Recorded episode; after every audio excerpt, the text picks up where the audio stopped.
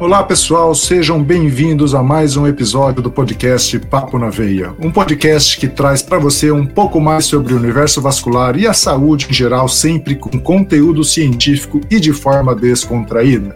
Aqui você não fica sem assunto. Eu sou o Dr. Rodrigo Kikuchi, cirurgião vascular, e o seu anfitrião nesse podcast. Estarei junto com vocês hoje para falar de pós-Covid com o Dr. Marcelo Moraes. Dr. Marcelo Moraes é membro titular da da Sociedade Brasileira de Angiologia e Cirurgia Vascular e também do Colégio Brasileiro de Cirurgiões. Ele foi presidente da Sociedade Brasileira de Cirurgia Vascular Regional São Paulo e vice-presidente da Nacional. Trabalha como assistente da disciplina de cirurgia vascular e endovascular da nossa Universidade Federal de São Paulo, a Unifesp, onde ele é responsável pelo ambulatório de doenças venosas. Dr. Marcelo Moraes, seja muito bem-vindo. Obrigado por aceitar o convite.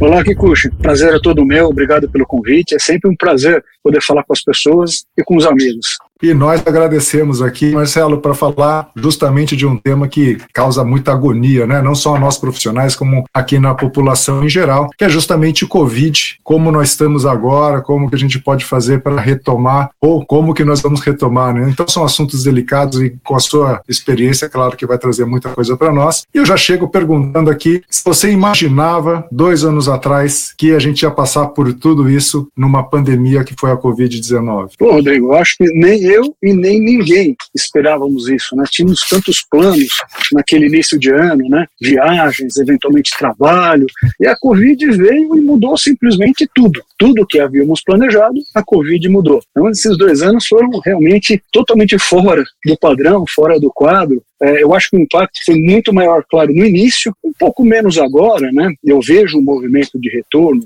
às atividades, eu acho que é, normais muito forte, né? Nos primeiros meses a coisa realmente foi muito feia. Muitos consultórios ficaram fechados, eu acho que muitas das cirurgias e dos procedimentos que nós fazíamos tiveram que ser cancelados, né? Por exemplo, vou dar um exemplo, né? já que a gente está falando aqui no Papo de Veia, a cirurgia de varizes, pelo qual o cirurgião vascular é muito conhecido, talvez seja é, para a população geral o procedimento, nós fazemos vários vários, né, mas para a população geral, sem dúvida, o procedimento mais conhecido é o tratamento de varizes, é a cirurgia de varizes. Ele ficou praticamente zerado nos primeiros meses da pandemia. Apesar de ser um tratamento importante, ele previne uma série é, de problemas, quando é bem indicado e bem realizado, claro, em geral não é considerado uma cirurgia de urgência. Ela pode ser postergada por algum tempo, eu diria até por alguns meses, sem grande prejuízo ao paciente. Então faz sentido essa queda dessa demanda. Na verdade, se eu não me engano, até a sociedade fez uma pesquisa pesquisa sobre isso, eh, nos primeiros dois anos eh, da pandemia houve uma redução de em torno de 69%, 70%. No primeiro ano essa queda foi de 80%. Ah, então foi, muitos pacientes deixaram de ser operados, deixaram de ser, ter o seu problema tratado. Ah, eu acho que até isso é relativamente justo. Né? Os leitos eles eram utilizados ou para pacientes com Covid ou eventualmente para tratar patologias com uma maior urgência, uma maior gravidade, como por exemplo casos de câncer, onde se o paciente realmente não fosse tratado, o câncer acaba evoluindo e acaba se espalhando. Então, tudo bem. É até justo a gente ter perdido um pouquinho de espaço nesse início de pandemia. Mas falando especificamente da especialidade angiologia e cirurgia vascular e Dr. Marcelo sempre ali na, na ponta da, do projeto associativo que, que existe. Qual foi, dentro das doenças, né, aquela que sofreu um impacto muito grande de segmento, aquela que necessitava de segmento e, infelizmente, por esse impacto da pandemia, a especialidade perdeu esse segmento? Porque nas veias, até compreensível, como o senhor disse, mas existe alguma coisa que realmente impactou e fez com que dificultasse esse segmento e os pacientes ou a sociedade como um todo acabou perdendo? Eu acho que praticamente todas as, as patologias, não só na vascular, mas todas as especialidades, eles perderam um pouco de tempo, né? As pessoas, no início, elas estavam muito, e, e justificado, né? Acho que somos humanos, né? Nós vemos pessoas morrer, tal, eventualmente uhum. parentes próximos, amigos, né? Se a gente lembrar, lá na Europa, morriam mil pessoas por dia na Itália, 800, 900 pessoas por dia na Espanha, e essa notícia chegava de uma forma muito impactante para a nossa sociedade como um todo. E os pacientes ficaram com muito medo. Eu lembro que é, eu tenho um consultório já mais de 20 anos, um consultório bem movimentado, e o movimento caiu de 80% a 90%. Tá? Então as pessoas deixaram de cuidar dos seus problemas básicos de saúde. As pessoas deixaram de procurar o seu médico para fazer seu check-up, por exemplo, do diabetes, da pressão, eventualmente do colesterol, e um monte de outras coisas, né? Pacientes mesmo com problemas pulmonares deixaram, enfim. A assistência ou o atendimento eletivo, ele caiu brutalmente naqueles três ou quatro primeiros meses, né, lá de 2020, quando a pandemia começou e se instalou de forma muito forte aqui no país. Aí essa preocupação é justificada, né? Até o conhecimento médico naquela época de como lidar com a doença, a gente foi adquirindo ao longo é, do tempo, né? Tudo era uma grande novidade, né? Então muitos dos protocolos que nós temos hoje, nós sabemos que salvam e melhoram o prognóstico, né? A, a chance de sobrevida dos pacientes com Covid, muitos desses protocolos eles são mais recentes. Naquele comecinho eles não existiam, então a gente tava tinha muita incerteza sobre a doença. Então sim, o medo de morrer, o medo de ficar grave, o medo de precisar ir a um hospital e não ter um leito, não ter um respirador, era uma realidade muito pesada para as pessoas naquela época, assim como era para o profissional de saúde, né? Eu acho que o médico é um ser humano, também como qualquer outro, tá? Então, acho que além das grandes incertezas geradas, por, por exemplo, para a gente vascular, né? Por essa dimensão de consultório, que gerou uma queda bastante importante, né? Eu acho que até alguns colegas certamente se apertaram, né? É, nesse período de pandemia inicial. Posso até citar meu exemplo né, eu confirmei Covid no dia 1 de maio de 2020, né, pleno feriado nacional, e bem no início da pandemia, quando nós não tínhamos esse conhecimento. Naquele tempo, como eu falei, estava morrendo muita gente. Quando a gente vai chegando lá pelo quinto, sexto dia da infecção, é interessante como dá um certo medo. Né? Lá pelo quinto, sexto dia, é quando a infecção vai para um lado ou vai para o outro. Né? Eu já tinha visto alguns colegas aqui da universidade até falecer, então é claro, a gente fica bastante preocupado. Pensando então na, na pandemia, né, tudo, assim, todo esse impacto que ela teve na nossa vida profissional, vamos falar do que, que ela pode ter ensinado para a gente? No fim, aqui estamos com dois anos e, e, um pouco mais. A pandemia trouxe algo de proveitoso que a gente possa realmente olhar e falar, poxa, daqui para frente a gente pode fazer diferente porque a pandemia nos ensinou isso? Uma pergunta é difícil, Rodrigo. Você dá para transformar esse limão numa limonada? Eu, eu me considero uma pessoa muito otimista. Então, acho que sempre alguma lição a gente pode tirar disso sim, né? Acho que algumas coisas na vida nos marcam para sempre. Acho que para o médico, principalmente, né? A gente passa por um vestibular difícil, então essa prova é uma delas. Eu lembro até hoje, por exemplo, o tema da minha redação da FUVEST, né? Que era mais ou menos assim: é, tudo vale a pena se a alma não é pequena. Hum. É, isso foi em 1980 78, né, século passado. Mas acho que essa frase, ela se encaixa muito bem, o conceito se aplica bastante para essa situação da pandemia. É, uma das coisas que eu tenho certeza é que eu acho que nada acontece por acaso e, e sempre é frente às situações mais críticas que tiramos os melhores ensinamentos. Até mesmo quando nós temos um caso que não evolui, a gente opera, a gente faz um tratamento e não evolui tão bem, é nesse momento que a gente para para avaliar. Quando tudo vai bem, né? Que legal, operamos, tratamos o paciente, tudo ficou ótimo, bola para frente, você não para para pensar. Quando alguma coisa sai dos trilhos, aí é que a gente volta para refletir e aí eu acho que é uma oportunidade de, de aprender. Eu acho que a pandemia foi uma dessas é, situações, né? Na correria do dia a dia, acho que pouco tempo nós temos para parar e pensar, eventualmente ficar em silêncio, refletir na vida, na família, sobre o trabalho também, amigos, desejos, quais são os nossos objetivos. Tudo isso fica muito bagunçado naquele ruído do dia a dia, né? Pensar um pouquinho nas nossas ações e onde isso está nos levando. Acho que as pessoas, a sociedade, por um tempo, teve essa oportunidade. Nem tanto, talvez nem tanto nós médicos, né?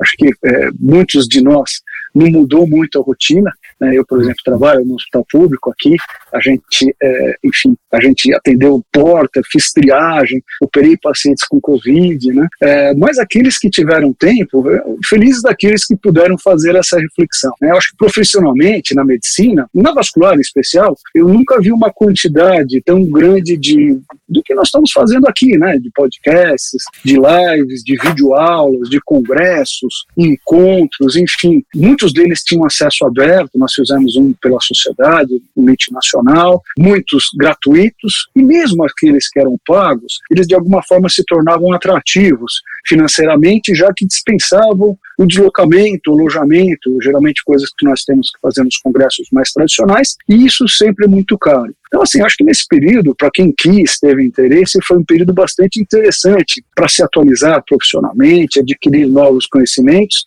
ou simplesmente estudar, algo que muitas vezes aí no calor da rotina nós deixamos um pouquinho para segundo plano. É, eu acho que é, isso, é, isso é uma coisa muito interessante mesmo, que a humanidade de repente precisou de uma pandemia para que a gente voltasse para um lado que a gente nunca deveria ter perdido, né? Isso é, é uma, é uma verdade. É... Mas hoje, o senhor acha que a pandemia acabou? De jeito nenhum, né? Primeiro, eu acho que quem define se a pandemia acabou, isso a gente tem visto, né? Essa pergunta é feita recorrentemente nos meios de comunicação. Mas vamos esclarecer. Quem define se a pandemia, que é algo mundial, acabou, é a OMS, a Organização Mundial de Saúde. Até hoje de manhã, até onde eu sei, ela não tinha decretado o final. Né? Gente, tanto mesmo porque a gente tem alguns focos aí de, de, de, de alta de casos na China, ali no Oriente, e a gente não sabe exatamente o que vai acontecer. Agora, aqui no Brasil, acabou o estado de emergência sanitária. Né? O governo federal, através do Ministério da Saúde, deu a liberdade para as administrações regionais, né, estaduais, e municipais, basicamente, tratarem localmente o assunto. Né? Isso aí vai levar em conta dados de contágio, intervenções e morte, regionalmente, e levando em conta também, acho que isso é o mais importante, os recursos locais, né? o que eu tenho de leito, o que eu tenho disponibilidade de oxigênio, né? o que eu acho ser a forma mais correta de tratar o assunto. O Brasil é um país enorme, né? muito, desigual, muito desigual em termos de recursos, em termos de assistência à saúde. Por outro lado, nós sempre teremos casos de Covid. Né? Isso daí não vai ter jeito. A doença ela veio para ficar. É, eu acho que até nós, como sociedade, em algum momento, nós vamos ter que tomar uma decisão. É, eu, eu acredito que a Covid vai passar a ser como uma gripe é, de vez em quando, assim como a gripe acontece com a gripe, uma porcentagem dos contaminados, geralmente os mais debilitados, os mais frágeis, irá sucumbir, não tem jeito. Isso é da natureza. É o que vemos hoje. Cada vez mais essa proporção de gravidade dos doentes diminui, tá? Uhum. cada dia mais. O Covid hoje é, não é tão mortal, nem de perto quanto era no começo. A mortalidade chegou aí 1, 2%. Hoje em dia é uma fração disso daí. Tá? Então fica a pergunta. Eu juro que eu não tenho uma resposta. Vamos daqui, Rodrigo, é mais uma provocação para que cada um possa pensar. Tá? Nesse cenário de baixas mortes, poucas internações por Covid, a gente tinha uma sala aqui na Universidade de Covid e a gente fechou, porque, claro, a gente tem Covid, mas as pessoas não estão internando mais daquela forma como era antigamente, por causa do Covid. Normalmente o paciente vem para fazer uma cirurgia de apêndice e está com Covid, ou adquire Covid, uma cirurgia cardíaca, está com Covid, ou adquire Covid. Quanto vale? Então, para a gente pensar, quanto vale a pena nós deixarmos de fazer as coisas cotidianas? Tá? Então, a cada onda de maiores contaminações, se nada mudar né, no cenário de gravidade, havendo apenas mais contaminações, sem maior gravidade, quanto vale a pena nós sacrificarmos as nossas rotinas, né, os nossos trabalhos, nossa vida social? Tá? Eu acho que o isolamento tem seu preço. É, eu lembro que durante a pandemia eu atendi alguns pacientes, particularmente de idade, que ficavam, as famílias deixavam eles muito hum. presos em casa, né? Teve até relatos engraçadíssimos de pessoas que pulavam o muro, que pulavam a cerca.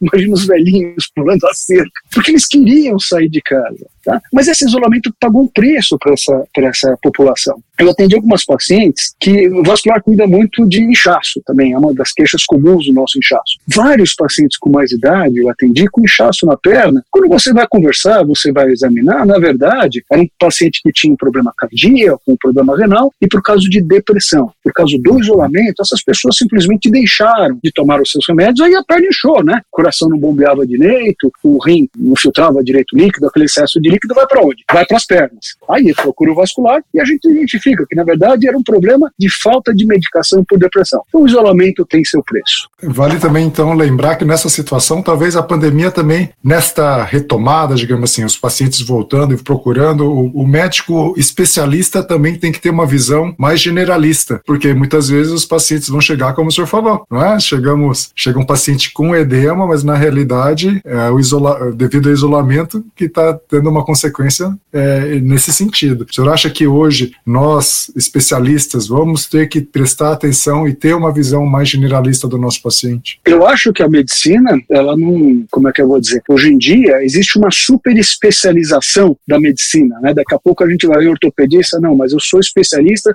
no dedo no quinto dedo da mão direita, né? Ou se não vascular, que não, eu só trato a veia da perna esquerda. Tá? Eu acho que não, a medicina é muito mais do que isso, né? O paciente não é um, um aglomerado de doenças ou de patologias. O paciente é um ser humano e desde a parte psicológica, a parte física, a parte emocional, tudo isso está interligado, né? As doenças estão interligadas, né? Então, um problema cardíaco vai afetar a parte circulatória, um problema renal vai afetar a parte pulmonar, então não é agora, Rodrigo. Eu acho que sempre o médico, antes de ser um especialista, ele precisa ser um médico, tá certo? Ele precisa ter uma visão generalista. E a partir daí ele vai se especializar e vai ter um pouquinho mais de conhecimento em uma determinada área. Mas o médico ele tem que ser um generalista. E como que o profissional de saúde ele poderia se comunicar melhor hein, com esse paciente? Uma vez que, imagina, nós estamos na era da informação no segmento de saúde. As, as informações estão disponíveis para todo mundo. Só que que o background, ou seja, o conhecimento base de cada um é diferente, o que nos leva a interpretar também as informações de forma diferente. Como que o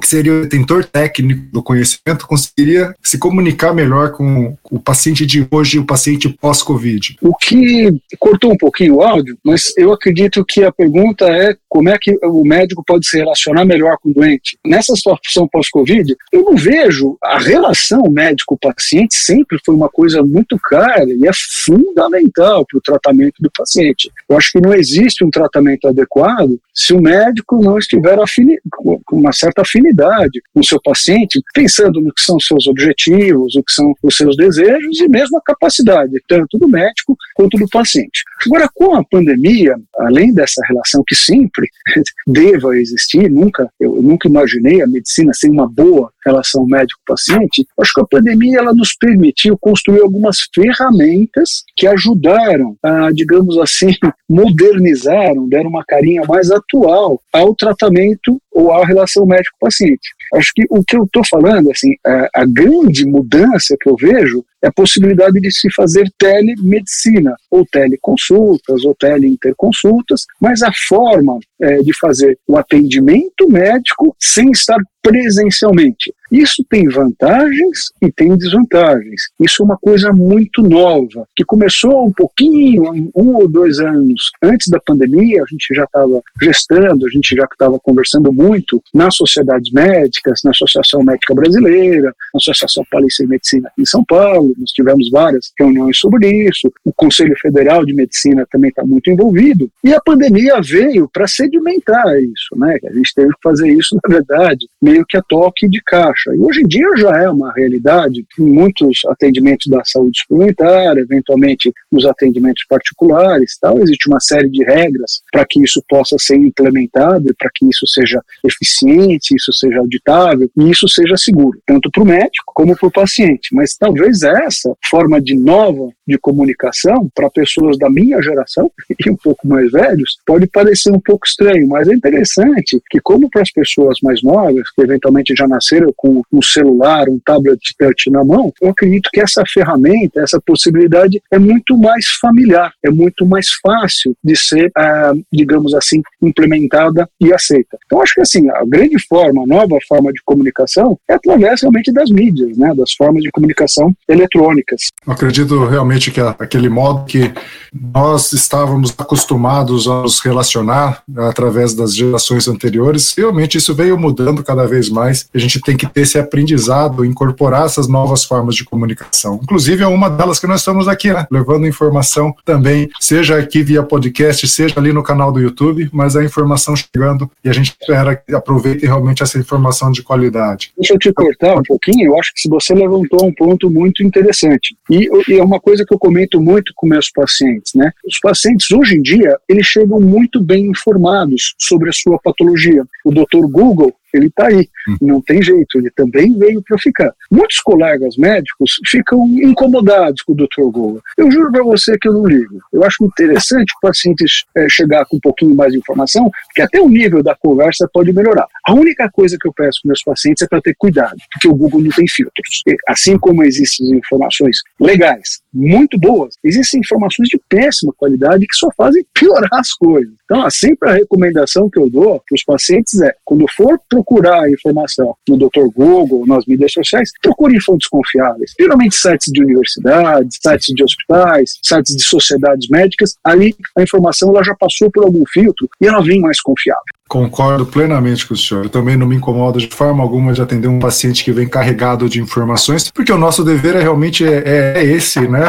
A gente ajudá-lo a filtrar as informações que vêm que vem do, da internet, vem desse conhecimento, desse mundo de conhecimento que a gente tem hoje. Agora, voltando, estamos aqui com uma época que as máscaras na rua, as máscaras em ambientes coletivos foram liberadas, mas nos ambientes de saúde ainda ela é mandatória, pelo menos no, no, no, nosso país, no nosso estado. Quais são as recomendações que o senhor adotou, se adotou alguma coisa de diferente na sua prática do consultório, do seu consultório particular? O senhor adotou alguma prática durante a pandemia que agora ela se, ela se mantém ainda? É, como você falou, Rodrigo, tem, tem parâmetros que são determinados pelas autoridades locais, né, como estados e municípios, e que ainda são impostos, né, quer dizer, você não tem, é obrigatório. Né, aqui em São Paulo, como você falou, a máscara na cidade de São Paulo, né, a máscara é obrigatória, uh, estabelecimentos de saúde, tá? em transporte público, né? em outras cidades eu sei que ainda é, restaurantes obrigam a usar máscara, dentro de órgãos públicos ainda é obrigado a usar máscara, mas essa decisão no futuro vai ser um pouquinho mais é, individual. O que eu vejo através das minhas pacientes, eu acho que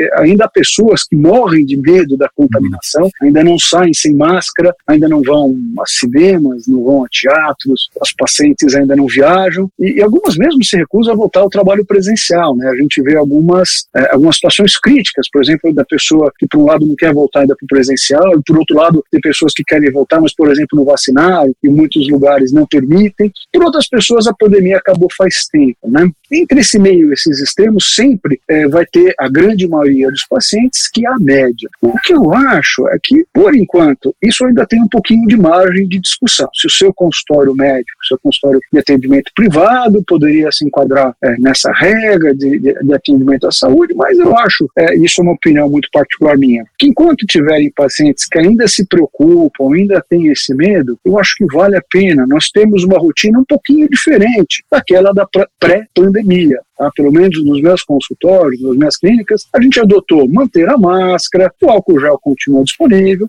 algumas medidas, talvez não tão rígidas quanto foram naqueles primeiros meses da pandemia, elas ainda valem a pena ser implementadas. Né? Falando nesse sentido, o que o senhor acha que vai ser a relação da nossa população com a doença agora? Acha que ainda esse, esse medo vai ser generalizado? Ou todo mundo vai. O senhor acha que vai levar muito tempo, doutor Marcelo, em relação a esse, a esse aceite de que a, a Covid-19, 20, 21, 22, 23, ou seja, a Covid vai ser incorporada como uma doença de épocas, né? Por exemplo, inverno ou não. Ou seja, vai estar incorporada no, no, como uma doença, digamos assim, relativamente comum do nosso dia a dia. A gente vai parar de testar todo mundo que tem a síndrome gripal, por exemplo. Ah, sim, isso daí é um caminho natural, Rodrigo. Assim, isso é o que a gente imagina. Eu tenho muito cuidado quando eu falo, uhum. faço previsões, porque eu dei algumas entrevistas, eu falei muita bobagem no começo. Eu acho que eu e todo mundo, né? Ah. Se uma coisa que o vírus ensinou a gente é que a gente não sabe nada sobre ele, certo? Então a gente imagina que se a coisa continuar da forma como está agora, agora. Aqui no Brasil a gente vacinou bastante, né? Isso é uma coisa que faz diferença. Nos Estados Unidos eu estava conversando com o infectologista de lá, me assusta que ele me falou que até 50% da população simplesmente não quis vacinar.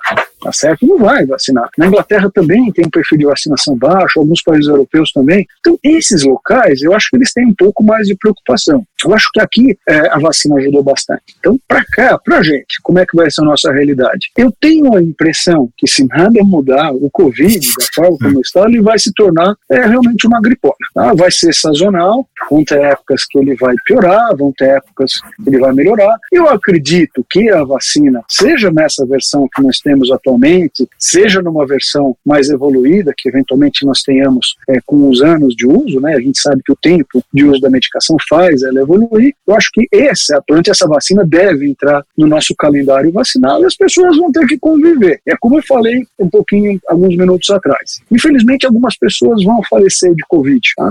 assim como falece de gripe, assim como falece de pneumonia, assim como falece de outras doenças. Mas o importante a gente pensar é que seja pouca, a proporção seja pequena. Então, uma vez adoecendo de Covid, a gente espera que não morra como morreu no começo, que a taxa seja muito menor, e isso já é uma realidade. Né? Hoje em dia, o Covid, a infecção por coronavírus, ela é muito menos mortal do que foi algum tempo atrás. Muito por causa da vacina, um pouco por causa aí da imunidade coletiva e também os serviços de saúde aprenderam a lidar melhor com essa doença. Né? Hoje em dia nós temos protocolos de internação em UTI, onde a forma como você fornece oxigênio é melhor, a medicação, a anticoagulação é, se torna obrigatória. A gente descobriu com o tempo que o Covid é uma doença, sim, que interage muito com os vasos. Né? Existe um trabalho do pessoal da Universidade de São Paulo que replicada na Itália, foi replicada na Austrália, onde fazia-se biópsias pulmonares, nós vimos que o Covid, na verdade, ele atacava os vasos do pulmão. Ele causava trombose nos pequenos vasos do pulmão, que é onde aconteciam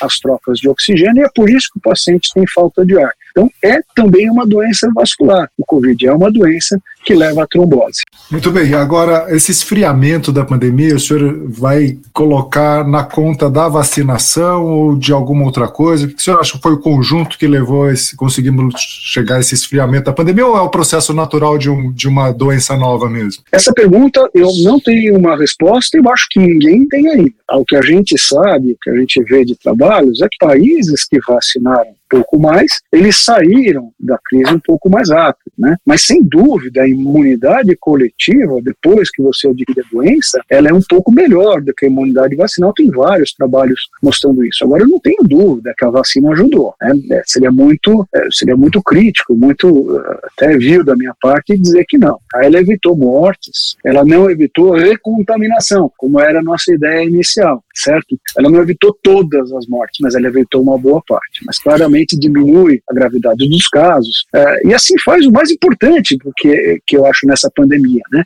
que evita a ocupação em massa evita a sobrecarga do sistema de saúde, né, principalmente hospitalar. Tá? E também dá chance que agora a minoria dos pacientes graves é, possa ser tratada de forma mais adequada. Né? Um hospital com menos pacientes é, consumindo menos recursos de medicação, de oxigênio, nós ficamos sem anestésicos. Não sei se você viveu essa situação, mas, por exemplo, aqui na universidade, que é o hospital público, muitos, nós não tínhamos anestésico, não era nem dinheiro, que não tinha para vender. Então, assim como faltou oxigênio, faltou um monte de recurso daqueles pacientes mais graves. E qual que era o nosso medo? E qual que é? tem até um professor aqui da infectologia que ele tem uma frase muito interessante. Eu falo, o coronavírus, ele não é exatamente um vírus que mata pessoas. Se a gente for pensar, tem patologias, tem doenças que são muito mais fatais do que o coronavírus. Mas o Covid, ele mata o sistema de saúde. Se muitas pessoas ficarem doentes de forma grave ao mesmo tempo, isso quebra o sistema de saúde. Eu não vou ter recurso suficiente para atender todos ao mesmo tempo. Então a vacina foi muito útil nesse sentido.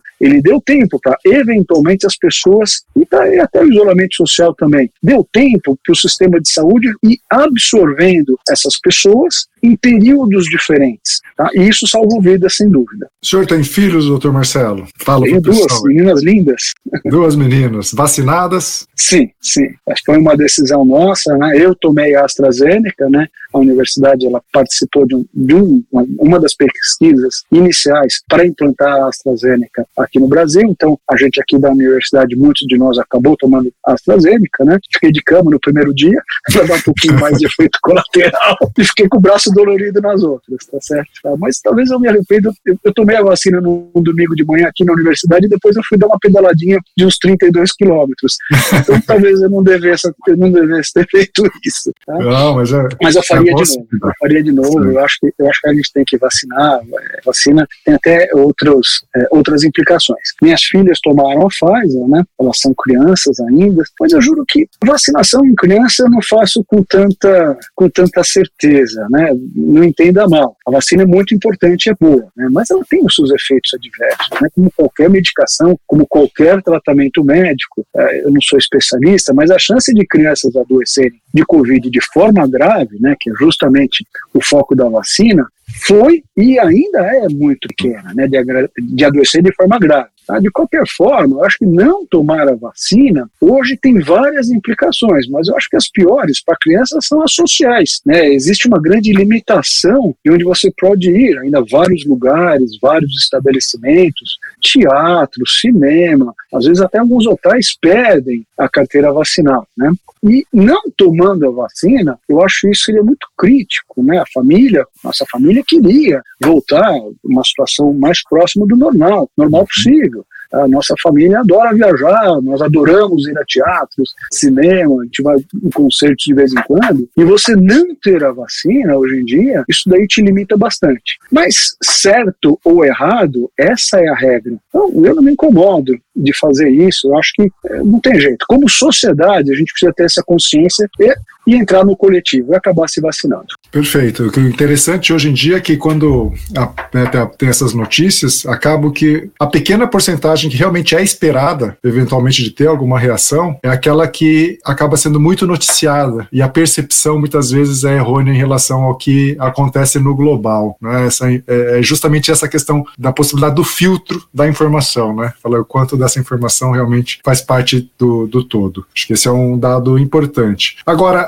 é, o senhor já notou a retomada de volume é, normal de, de atendimento, seja no seu consultório, seja aí na, na no hospital público? Sim, sem dúvida, né? É, eu acho que nós temos que nos preparar para a grande demanda de cirurgias e de tratamentos que foram adiados uhum. durante a pandemia, né? É, eu recebi algumas estimativas, não do Brasil, do Brasil eu não tenho ainda, mas internacionais que dizem que nós devemos levar pelo menos dois anos para compensar esse período perdido é, de procedimentos eletivos, ou seja, é, não de urgência. Né? No Brasil a coisa acho que pode ser até um pouquinho mais complicada. Nós já tínhamos uma demanda de procedimentos reprimida. Lembro que nos últimos 15 anos nós, nós perdemos mais de 10 mil leitos hospitalares no país. Isso foi um levantamento do Conselho Federal de Medicina. Isso é claro, isso tem um impacto importante na capacidade de de internação, de realização de cirurgias, que para nós, cirurgiões vasculares, enfim, é a nossa rotina. Então, de forma geral, por exemplo, vamos usar de novo o exemplo das varizes, né, que para a gente é muito importante. Eu vejo muitos lugares, muitos hospitais, muitos serviços, tem filas aí de três, quatro, cinco anos em algum serviço. Isso mesmo antes da pandemia. Agora, isso daí está pior. Eu acho que, assim, se, se pudesse dar uma sugestão para o colega no pós-Covid, é se preparar para essa demanda reprimida, não só pelos anos de Covid, mas por essa, é, por décadas de pouca valorização da saúde por governos anteriores, e que foi agravada pelos anos de Covid. Se eu já percebo esse aumento do movimento do consultório, graças a Deus, sim, tá certos pacientes estão voltando, e até a minha impressão é que agora, 2022, é, eu estou com um movimento maior do que, por exemplo, em 2019 Tá? Então, eu acho que essa procura, essa demanda reprimida nos últimos dois anos, sim, está vindo e já está vindo forte. E qual que é a sugestão que o senhor dá de como se preparar? Que a gente vai atender mais horas, atender fim de semana, atender até a noite para atender todo mundo? Como que a gente pode servir melhor essa população que ficou é, justamente sem, sem, sem a procura né, por, de atendimento nos últimos dois anos e a gente tem essa demanda reprimida aí dos casos eletivos? Essa pergunta é pergunta de um milhão de reais, né? o que fazer? Eu acho que o mundo inteiro se pergunta como correr atrás desse prejuízo da pandemia. Aqui eu acho que a gente tem que dividir em dois cenários. Um cenário é da saúde suplementar e da, do, do atendimento particular, que vai, é, é, a minoria do nosso país, em torno de 20 a 25 da da população, mas é, aí só depende da gente. Tá certo? A gente vai precisar trabalhar um pouco mais mesmo, né? vai ter que dar mais atenção para essa, essa população, eventualmente trabalhar até mais tarde. Eu, particularmente no consultório, eu já estendi um pouquinho o horário, normalmente eu trabalha, trabalhava até seis e meia, sete horas, eu estou estendendo até oito, às vezes nove, mas eu acho que na saúde suplementar e nos pacientes particulares a coisa é um pouco mais rápida. É, minha grande preocupação é como nós vamos fazer isso na saúde pública. Tá? Como eu falei, né, os nossos hospitais, durante anos, foram sendo sucateados, né, fechando-se leitos hospitalares, e agora nós temos, nós temos grande, frente a um grande dilema, né, vários tratamentos foram adiados, existe uma demanda da população mais simples, que é a maioria do país, né, 75%, de 75, 75% das pessoas que vivem no Brasil tem como única fonte de atendimento de saúde o SUS. Uma uh, das ideias, né, que poderia ser, é, ser posta em prática é, é, é, claro, fazer com que aquelas verbas que foram muito dirigidas para o Covid talvez continuassem sendo dadas aos estabelecimentos, aos mecanismos de saúde, para atender essa demanda por cirurgias, por, diversos tipos de tratamento observados. Né? O que a gente vê é que a gente pagou um preço muito alto por essa falta de assistência à população uh, durante a pandemia. Né? Aumentou, não se falou muito isso, porque uh, o que dominava, digamos, os meios de comunicação era sempre Covid, Covid, Covid, mas aumentou o número de infartos, porque as pessoas deixavam de tomar a sua aspirina, deixavam de tomar seu remédio da pressão, aumentou o número de derrames, aumentou o número de pé diabético. Talvez não tenha aumentado o número, que já era grande, mas o que uh, a gente observou, por exemplo, aqui na universidade, é que os casos que chegavam para a gente, muitas vezes, é, já eram casos mais graves. porque As pessoas tinham, é, pararam de se tratar, as pessoas tinham medo de sair, então não saíam por qualquer coisinha. Então, aqueles casos que a gente poderia ter tratado bem no início, que seriam mais simples, eu usei como o exemplo pé diabético, que é muito da nossa área, mas eu acho que isso a gente poderia transpor para qualquer, ou para várias patologias. Aquelas doenças que poderiam ser tratadas numa fase mais inicial, que era mais fácil, que muitas vezes só com remédio não precisaria uma internação, deixaram de ser tratados. Isso piorou ainda mais a situação de demanda hospitalar. Então, como se preparar para isso no, no, nos próximos anos? Juro que eu não tenho essa resposta que puxa, mas eu acho que a gente vai ter que aprender isso daí com o tempo. Só os anos vão dizer. Muito bem, então, Marcelo. Estamos chegando ao fim aqui do nosso tempo. Claro, é assunto de poder render horas e horas aqui de bate-papo, mas eu queria que o senhor deixasse alguma mensagem para o profissional de saúde e outra mensagem para a população em geral da, de como fazer, de como atuar agora com a sua saúde e com seus atendimentos no pós-Covid. Para os meus pacientes, a recomendação é cuidem-se, cuidem da sua saúde, como eu acabei de falar, qualquer problema, qualquer problema de saúde, quando a gente pega no começo, é muito mais fácil de tratar vai ser muito mais simples, muitas vezes menos doloroso e provavelmente mais barato. Então não deixem de se cuidar. Observou algum problema? Procure um especialista. Antes mesmo de ter algum problema, procure se cuidar. Medida simples, faz atividade física, perca peso, cuide se você já tem alguma doença de base, pressão alta, diabetes, colesterol, cuide-se. A prevenção é o melhor tipo de tratamento. Para os colegas médicos, coragem, gente. A gente passou aí por uma, por uma crise forte, né? Muitos colegas que trabalhavam mais com saúde suplementar, consultórios tiveram seus consultórios aí fechados por algum tempo. Isso certamente teve impacto econômico. Eu sei de colegas que se apertaram, enfim, estavam lá com dívidas com casa, eventualmente e tal. Coragem, tá? A pandemia está acabando. Eu acho que a gente trabalhou muito nessa pandemia, mas esse é o nosso dever. Não tem jeito, não é certo? A gente tem que continuar trabalhando, tem que continuar atendendo a população e fazer isso com máximo de amor possível, que é isso que espero da gente e é isso que é o correto. Que bela mensagem de estímulo para todo mundo que está ouvindo a gente. Agora, a pergunta que não quer calar e eu preciso fazer. Doutor Marcelo, qual foi a nota da redação do vestibular? Se tudo vale a pena quando a alma não é pequena. Rodrigo, eu sou péssimo de português. Graças a Deus eu fui muito bem. Eu gabaritei em matemática, física e química. Então eu consegui passar numa, numa das universidades da FUVEST, que é a Escola Paulista de Medicina, de onde eu estou gravando, onde eu estou até hoje, né, já há mais de 30 anos por esses corredores, onde eu estou gravando essa aula. Tá? Para mim é uma grande honra e um grande prazer ainda fazer parte dessa equipe aqui. Mas minha nota não foi boa, não. Eu acho que eu tirei 5.2. Então, não foi pela re... Então, a lembrança do tema até hoje é porque possivelmente então causou algum impacto e esperamos que a, a pandemia traga impacto, mas um impacto que a gente consiga levar para o lado positivo e pelo aprendizado, uma vez que a pandemia aí levou tanto, tanto transtorno, tanta tristeza para as famílias mundo afora. Então, acho que é realmente nosso dever conseguir retomar e conseguir trazer um pouco de felicidade novamente para as vidas nossa e dos nossos pacientes. Doutor Marcelo, muito obrigado pelo papo. Gostamos muito, acho que foi um aprendizado também para todos.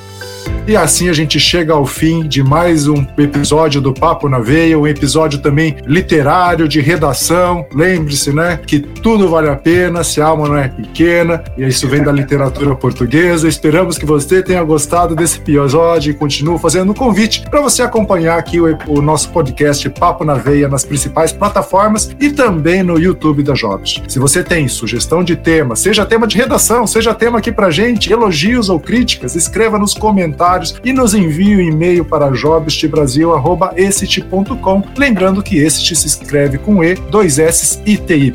E a gente tá também no Instagram, jobstbr. Se você gostou, não deixe de compartilhar e curtir esse episódio. Lembre-se, aqui você não fique sem assunto porque você acompanha o podcast Papo na Veia. E assim nos encontramos no próximo episódio. Nos vemos lá.